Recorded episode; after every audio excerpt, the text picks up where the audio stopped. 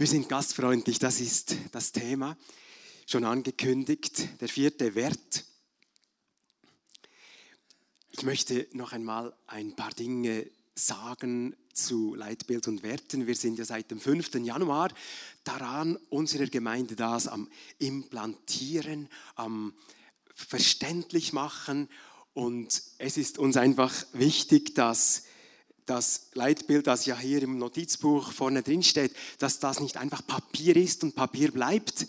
Aber das, das ist es schon gar nicht mehr, da habe ich schon zu viele Gespräche geführt, sondern dass es ähm, uns betrifft und dass wir auch Zusammen, Zusammenhänge sehen und äh, ja, damit leben.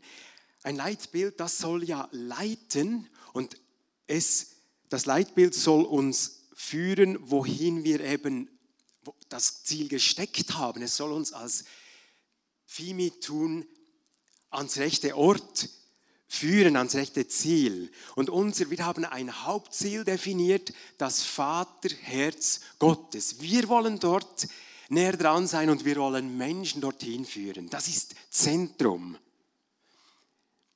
Das Vaterherz Gottes.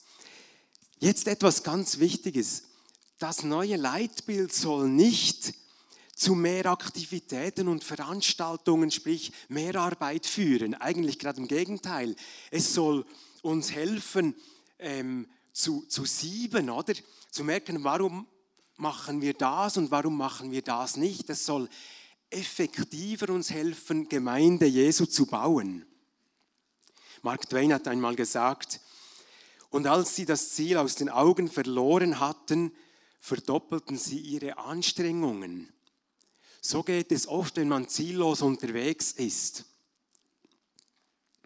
Die Auswahl der acht Werte, wir haben sie ja auch ähm, hier aufgehängt und vielleicht merkt ihr, die oberen sind sogar mit Rot eingefasst, unserem Logo kreuzähnlich. Die Auswahl das ist natürlich wirklich eine Auswahl. Es gäbe noch so viele andere, auch gute Werte, aber wir, hatten, ähm, wir haben einfach mal die bestimmt, die helfen sollen, maßgeblich helfen sollen, das Ziel mit dem Vaterherz zu unterstützen.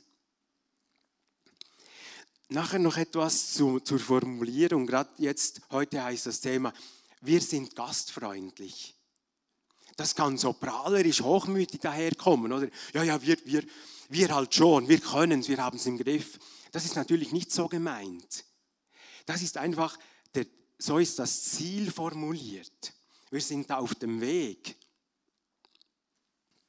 Gut, heute schließen wir mal den ersten äh, Viererblock der Werte ab. Es ist noch zum äh, sich erinnern noch gut die ersten vier Werte, die wir jetzt gepredigt haben, die sind alle mit G.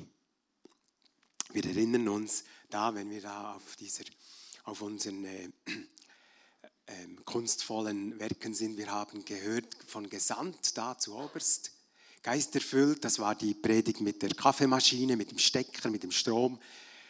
Gastfreundlich ist heute und großzügig war ganz der Anfang da. Die restlichen vier Werte, die kommen dann im August, September. Auch wieder als Predigtserie. Ihr habt ja im Notizbuch jeweils auch ein paar Gedanken und wichtige Bibelstellen, vor allem auch darum, äh, dass man den Zusammenhang immer sieht zwischen eben dem Ziel Vaterherz und dem Wert selber. Wie hängt das zusammen? Gut. Wer übrigens noch immer kein solches Büchlein hat und hier dazugehört, man kann immer noch ein solches bekommen am Infodesk. Wer ein zweites bekommen möchte, vielleicht sind einige schon fast voll, das kann man, das zweite muss man dann zahlen. Kann man nicht einfach mehr äh, mitnehmen. Gut, gastfreundlich. Ich denke, ein ganz, ganz himmlisch Vater naher Begriff. Das ist ein starkes Wesen unseres himmlischen Vaters. Gast, freundlich. Und eines ist, denke ich, auch klar, Kaum etwas anderes baut so stark Vertrauen auf wie Gastfreundschaft. Warum das? Bei Gastfreundschaft kommt man einander näher. Man nimmt jemanden ins Haus oder isst mit jemandem. Es ist, ein, es ist sehr vertrauensweckend.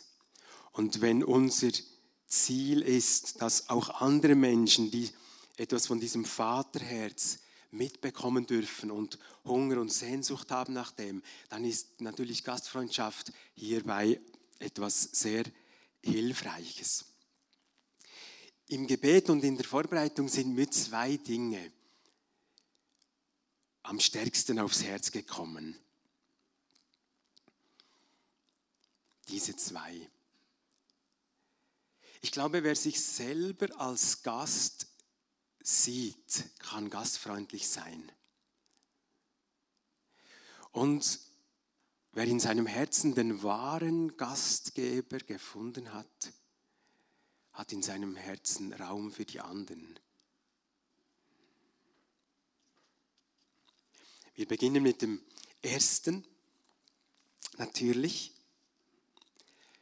Wer sich selbst als Gast sieht, kann gastfreundlich sein. Du sagst vielleicht, aber ich bin im selben Haus geboren, wo ich jetzt noch wohne und das haben meine Eltern bauen lassen. Wie soll ich da Gast sein? Das haben vielleicht Leute mit Holz auch gedacht. Ich sage das nicht etwa zynisch oder humorvoll, es ist eine Tragödie, es ist schwer, hm, diesem Dorf. Oder vielleicht sagst du, ich habe die Schweiz außer bei Ferien nie verlassen, nicht mal die Region tun, wie soll ich da Gast sein? Wie soll ich mir da als Gast vorkommen? Ich schreibe immer am Anfang des Jahres so persönliche Ziele auf. Und da habe ich in der Vorbereitung zufällig gefunden, dass ich am 1. Januar 2020 im Tagebuch geschrieben habe, erstes Ziel für das Jahr 2020, ich zitiere, mein letzter Tag auf Erden kommt so oder so, ich will mich weniger sorgen oder weniger vorsorgen. Keine Angst, das ist nicht irgendwie so ein Ü50-Spruch, wenn man merkt, man wird älter oder irgendwie halb ähm, depressiv oder lebensmüde. Aber da ist der Aspekt vom Gast drin, merkt ihr? Ich weiß, dass ich Gast bin hier. Und der entlastet, ob in Drucksituationen, im Zusammenhang mit eben diesem Coronavirus, mit all dem, was da so hin und her geht, der letzte Tag hier kommt. Und dann ziehen wir um. Und wer an Jesus Christus glaubt, zieht an einen schönen Ort.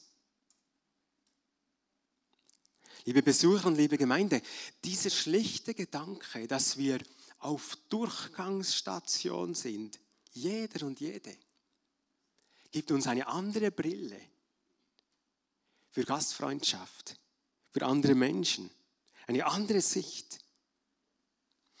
Erster Bibeltext dazu, Hebräer 13, 14.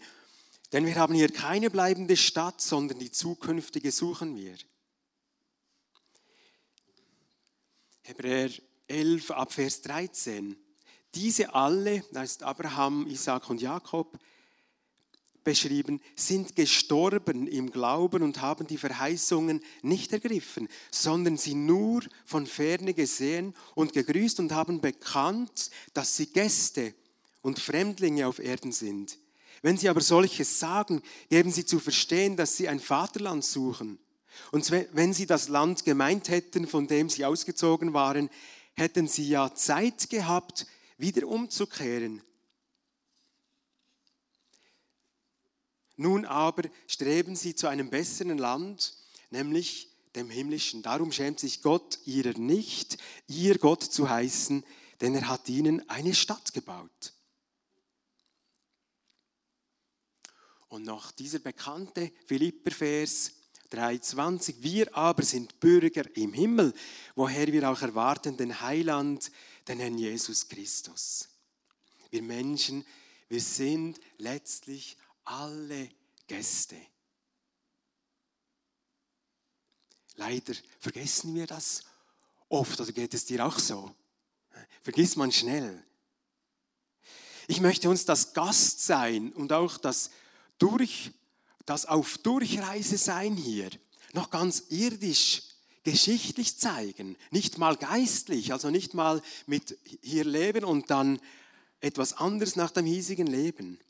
Vergessen wir, wir, die wir jetzt lange Zeit wundersam verschont wurden als Schweizer Bürger, vergessen wir nicht, es gab durch alle Jahrhunderte Völkerwanderungen, Flüchtlingsströme und denken wir an unsere Schweizer Auswanderer. Vielleicht habt ihr Verwandte, Vorfahren. Söldner im 18. Jahrhundert, bis zu 500.000 Söldner haben ihr Brot verdient, indem sie Kriegsdienst taten für Nachbarvölker. 500.000. Käser, Landwirte. Es gab drei Landwirtschaftskrisen im 19. Jahrhundert, gingen nach Preußen, also Deutschland, so Richtung Polen, dann nach Russland, nach Übersee. Man sprach vom Amerikafieber. Wer da Heimberg, Steffisburg wohnt, dort hat es da diese, dieses Gebiet Kalifornien, hm? Kalifornisteg. Wisst ihr, warum der so heißt? Da haben sich die Leute getroffen, die Auswanderer, und sind dann auf der Aare und Rhein und dann mit dem Meeresschiff nach Kalifornien ausgewandert. Und in Wattenwil gibt es einen, oder Blumenstein, bin ich jetzt nicht sicher, gibt es einen New York-Weg, hat ähnlichen, ähnliche Bewandtnis. Ist kein Fantasiename dort.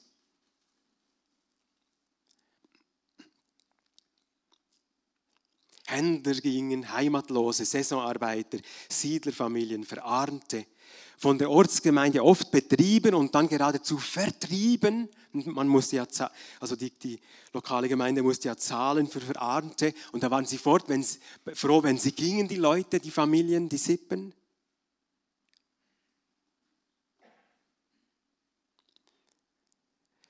(1816 bis 1913) zogen mehr als 400.000 Schweizer nach Übersee, nur nach Übersee.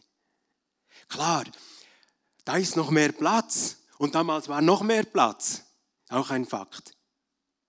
Aber stellt euch vor, wie oft da irgendwo Schweizer angekommen sind, in einem fremden Land und dann Existenz aufbauen wollten. Da hatten nicht alle Freude. Noch zu diesen 400.000 Schweizern nach Übersee.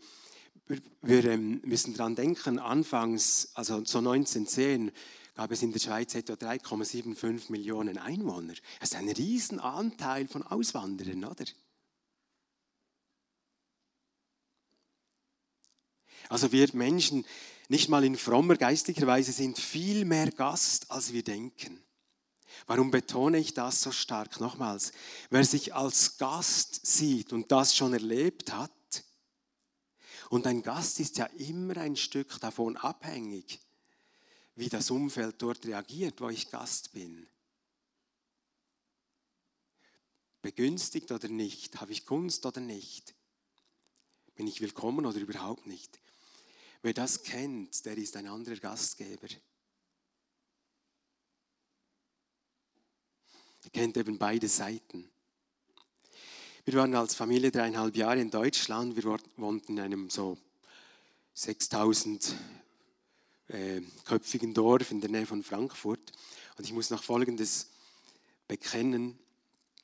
Als Berner Oberländer habe ich mich ab und zu geärgert über deutsche Touristen, Feriengäste, die direkten Mentalität am Skilift oder in der Metzgerei oder wenn sie nicht rückwärts fahren wollten, da zwischen Frutigen und Elsigbach, wenn es schmal war oft Klischees. Aber dann hat sich plötzlich der Spieß umgedreht. Wir waren in Deutschland, wir waren in diesem Dorf. Und gerade daneben eine Bäckerei. Und da gehst du da Brötchen kaufen und du kannst dir ja noch so viel Mühe geben beim Seitenwechseln Wort merken die, das sind ja Schweizer von den Bergen.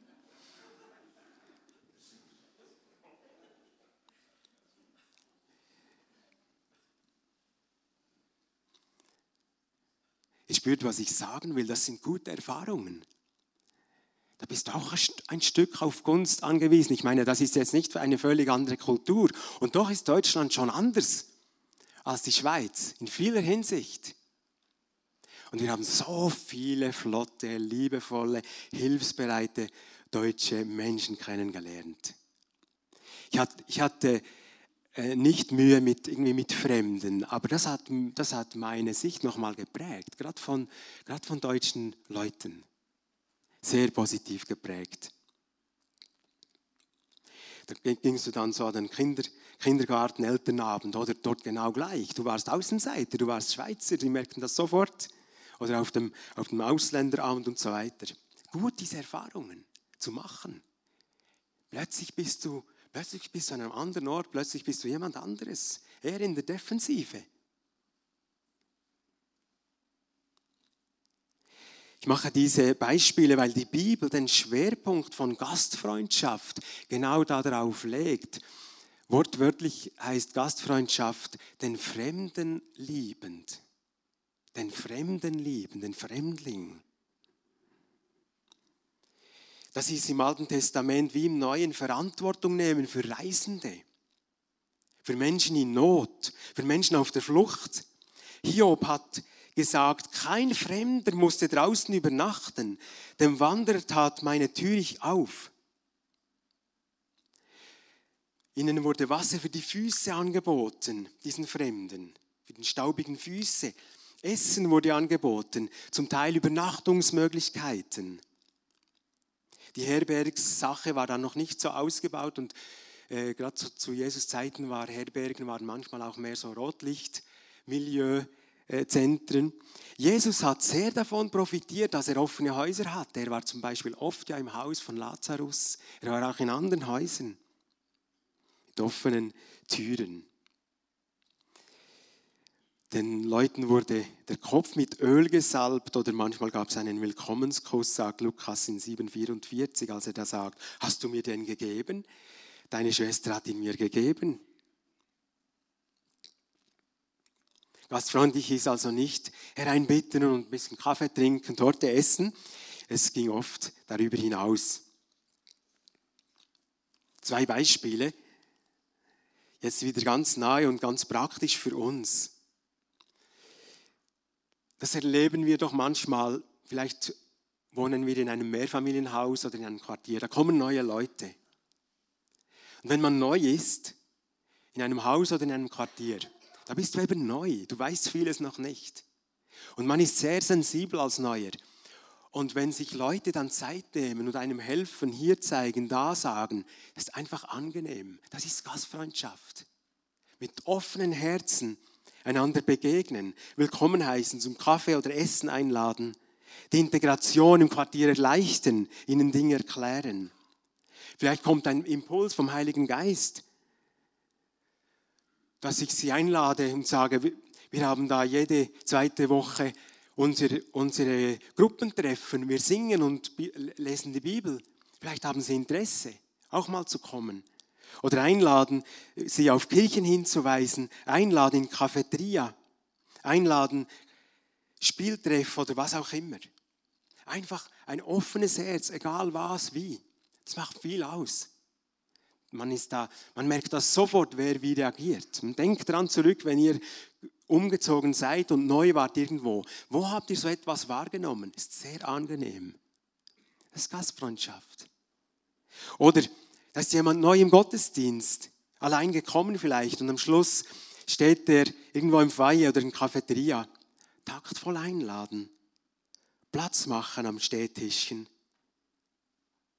aufsuchen, fragen, seit wann kommst du eigentlich schon daher, abmachen, zum Essen mitnehmen.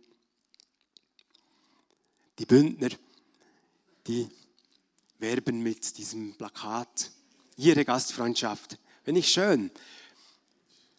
Jeder soll Platz haben. Unsere Gastfreundschaft soll sich herumsprechen. Hier soll jeder willkommen sein, egal was er glaubt, egal was die Religion ist, egal woher er kommt. Ich könnte jetzt noch vieles aufzählen. Egal welche innere Ausrichtung.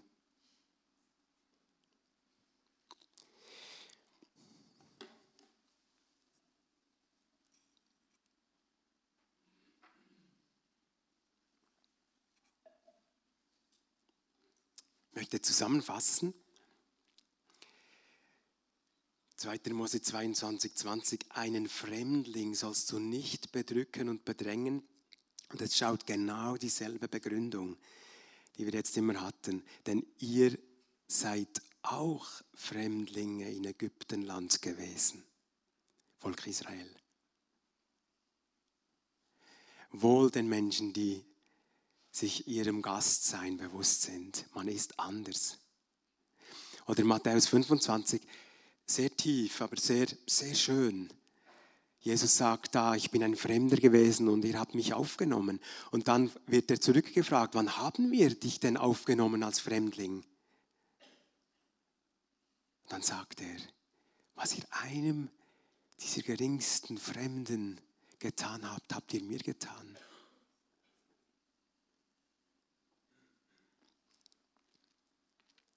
Ich möchte hier wirklich noch ein ernstes Wort ähm, sagen wenn Leute hier sind, die merken, ich habe wirklich, aus was für Gründen auch immer, ich habe Probleme mit Fremden. Wenn ich Fremde sehe, dann, dann stellt es mir ab oder dann kommen mir immer gerade schwierige Dinge in den Sinn. Ich habe Mühe, mich denen zu öffnen. Oder sogar noch mehr, oder? Wenn, so, wenn du sogar merkst, ich habe manchmal richtigen Fremdenhass oder gegen ein spezielles Volk oder gegen spezielle Religionen. Bring das, Bring das zu Jesus. Das ist nicht gut. Und es geht jetzt hier nicht um, um, linke Parteien und rechte Parteien. Wir wollen biblisch geprägt sein. Wir, wir haben Menschen zu lieben, weil sie Geschöpfe Gottes sind, grundsätzlich. Und ähm, fremden Hass ist fast eine Sünde wie Zauberei. Hm? Völkerhass, Rassismus, das ist eine Art Zaubereisünde. Ganz tief, ganz schlimm, ganz ernst zu nehmen. Und vielleicht sind, sind ja, hast du das irgendwo auch mitbekommen oder du, oder du hast etwas ganz Schwieriges erlebt. Ich meine, ich habe noch nie erlebt, dass mich jemand bedroht hat, oder? Wer das schon erlebt hat, der ist nicht so einfach, aber das, da kann man mit zu Jesus damit. Damit man dann nicht so pauschal Verurteilungen im Herzen trägt. Okay. Gut, jetzt kommen wir zum geistlichen Knackpunkt. Nochmal drei Stellen, Römer 12, 13. Gewährt jederzeit Gastfreundschaft Hebräer 13, 2, vergesst die Gastfreundschaft nicht, denn durch sie haben einige, ohne es zu ahnen, Engel beherbergt. Da eine Anspielung auf 1. Mose 18 bei Abraham und Sarah, diesen drei Männern. 1. Petrus 4, 9, seid gastfrei untereinander, ohne Murren. Ich weiß nicht, was diese Texte bei euch auslösen.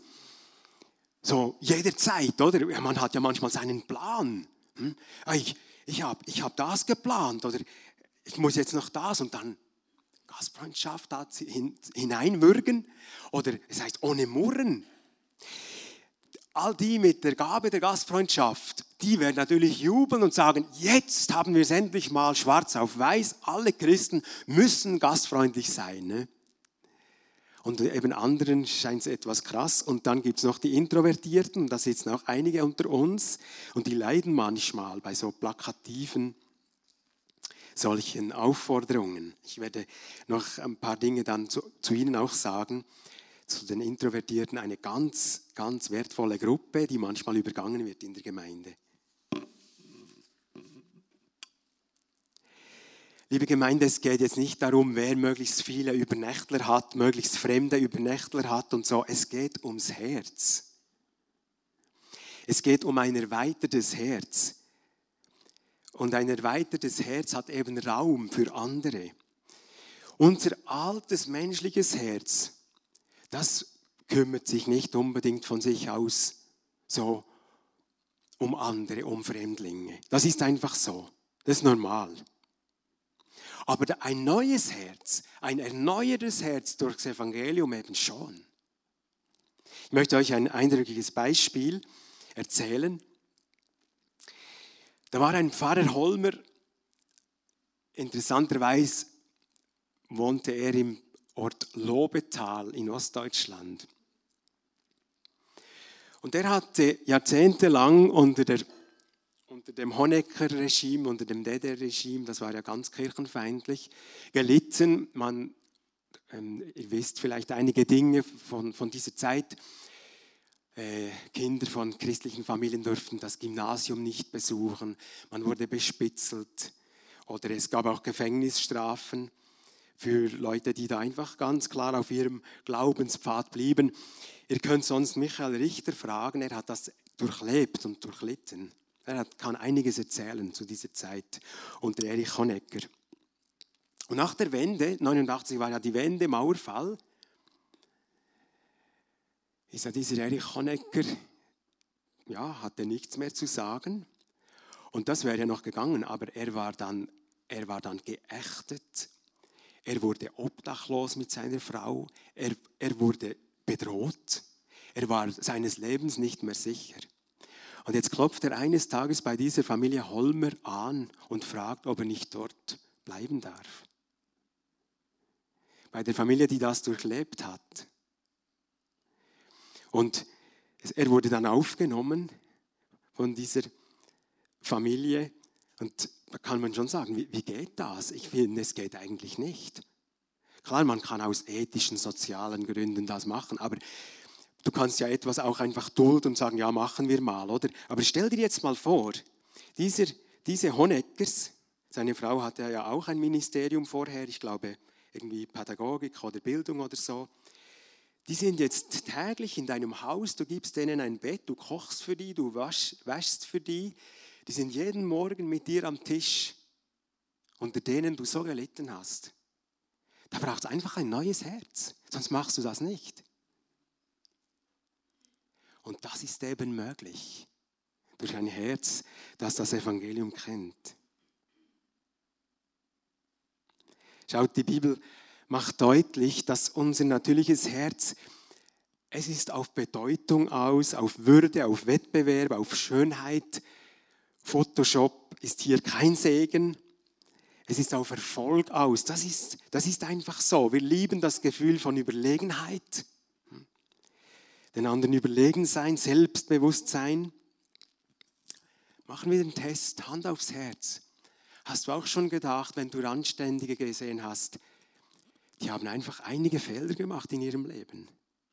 Die haben einfach einige falsche Entscheidungen getroffen. Man weiß es nicht. Kann schon sein, aber muss nicht sein. Gleichzeitig ist unser altes, natürliches Herz oft in Angst vor Unterlegenheit. Es ist in diesem Wettbewerb drin. Es leidet unter Schuld, unter Scham, Unsicherheit.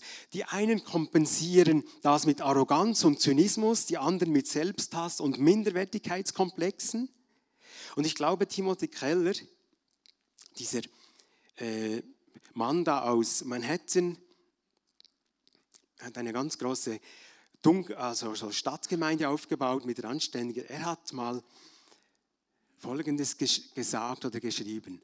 Wenn wir nicht durch das Evangelium verändert werden, werden uns andere Menschen in unseren Beziehungen immer nur Mittel zum Zweck. Ich habe so gedacht, bei den eigenen Kindern, bei den Nächsten ist noch ein bisschen anders. Da bist du einfach so nahe Blut von deinem Blut und so weiter. Die wehrt man sich auch mehr, oder?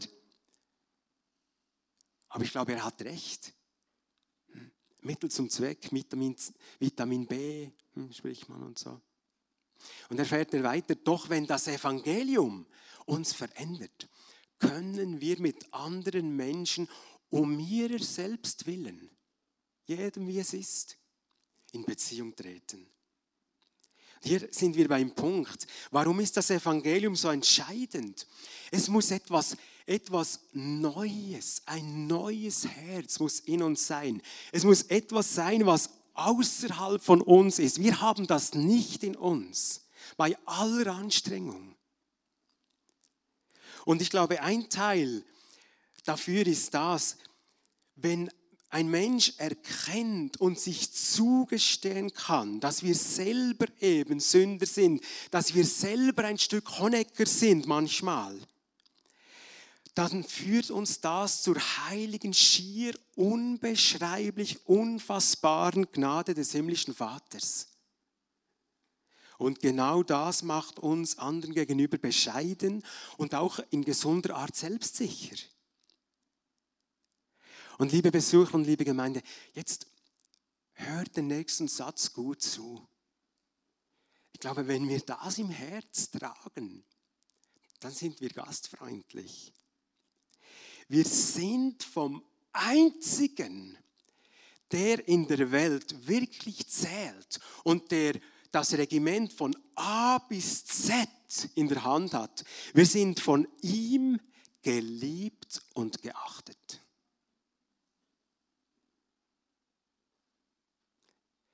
Und das gilt eben für alle Milliarden Menschen.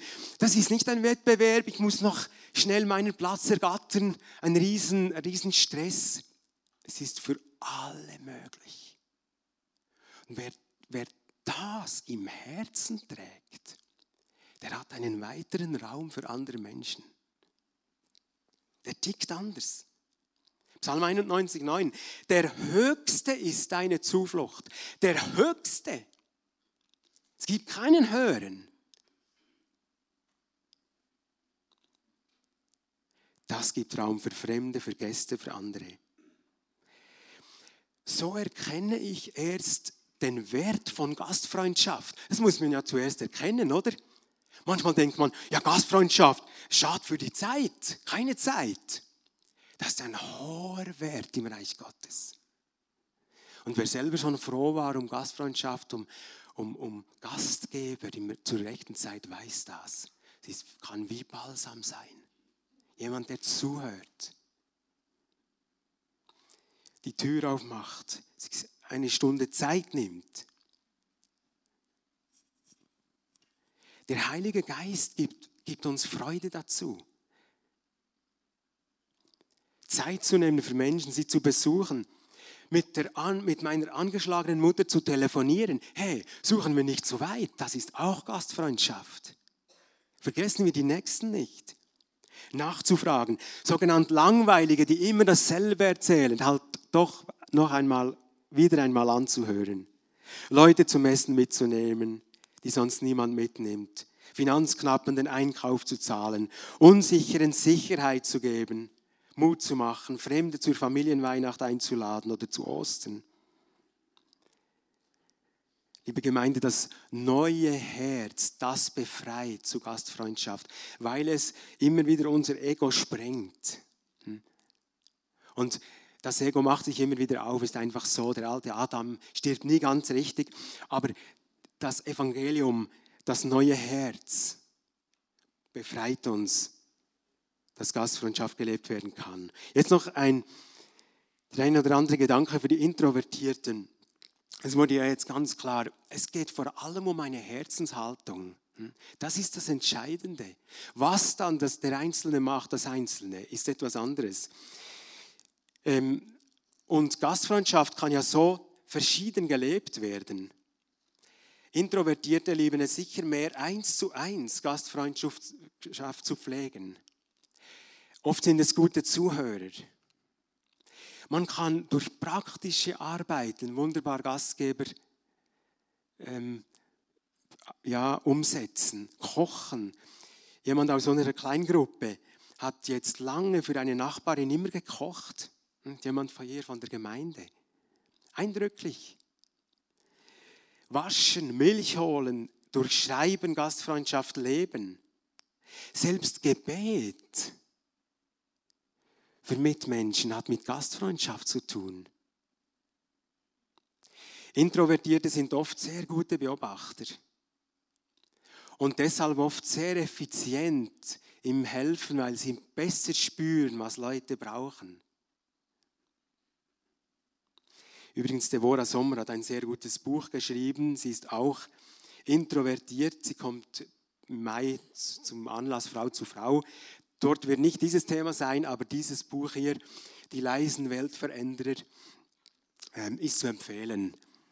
Und ich glaube, ich glaub, ähm, es ist ein Thema, ähm, das die Gemeinde mehr ernster nehmen muss, weil vieles, was man in der Gemeinde macht, ist nicht unbedingt auf die Introvertierten ausgerichtet. Aber die gehören so dazu, sie sind so wertvoll. Kann ich empfehlen. Hat sogar ein Kapitel extra über Gemeinde drin. Okay, wir kommen zum Schluss. Jetzt hätten wir Abendmahl gefeiert. Wir, wir lassen das heute. Aber ich möchte die Symbolik da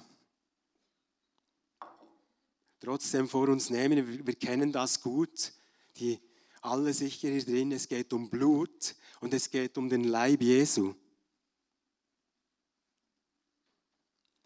Um den zerstückelten Leib Jesu. Man kann es so sagen. Der größte Gastgeber lädt ein. Er ruft, er ruft übrigens auch durch den Coronavirus Menschen. Und da werden noch weitere Wehen kommen. Wir werden noch weitere Wehen erleben. Er ruft, er rüttelt Menschen auf. Er wirbt, der größte Gastgeber. Komm nach Hause. Lass dir dieses neue Herz geben.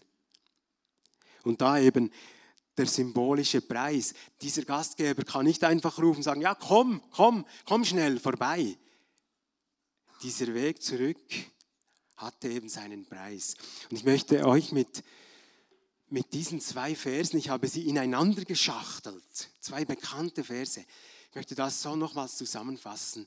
Zuerst Johannes 3,16, der Anfang. So sehr hat dieser größte Gastgeber die Welt geliebt, dass er seinen Sohn gab. Und jetzt, was ist mit diesem Sohn? den, der ohne jede Sünde war, hat Gott für uns zur Sünde gemacht. Damit wir durch die Verbindung mit ihm die Gerechtigkeit bekommen, mit der wir vor Gott bestehen können. Der Sohn hat die Strafe getragen, die uns gewartet hätte. Und jetzt geht es unten weiter, damit alle, die an ihn glauben, nicht verloren gehen, sondern ewiges Leben haben. Die Bibel sagt, wer das glaubt, wird ein Gotteskind. In dem Moment ein Gotteskind. Und es, vom Heiligen Geist her entsteht eine neue Geburt, ein neues Herz für andere. Das ist das Evangelium, das verändert. Das ist das Evangelium, das verändert und das uns gastfreundlich macht. Amen.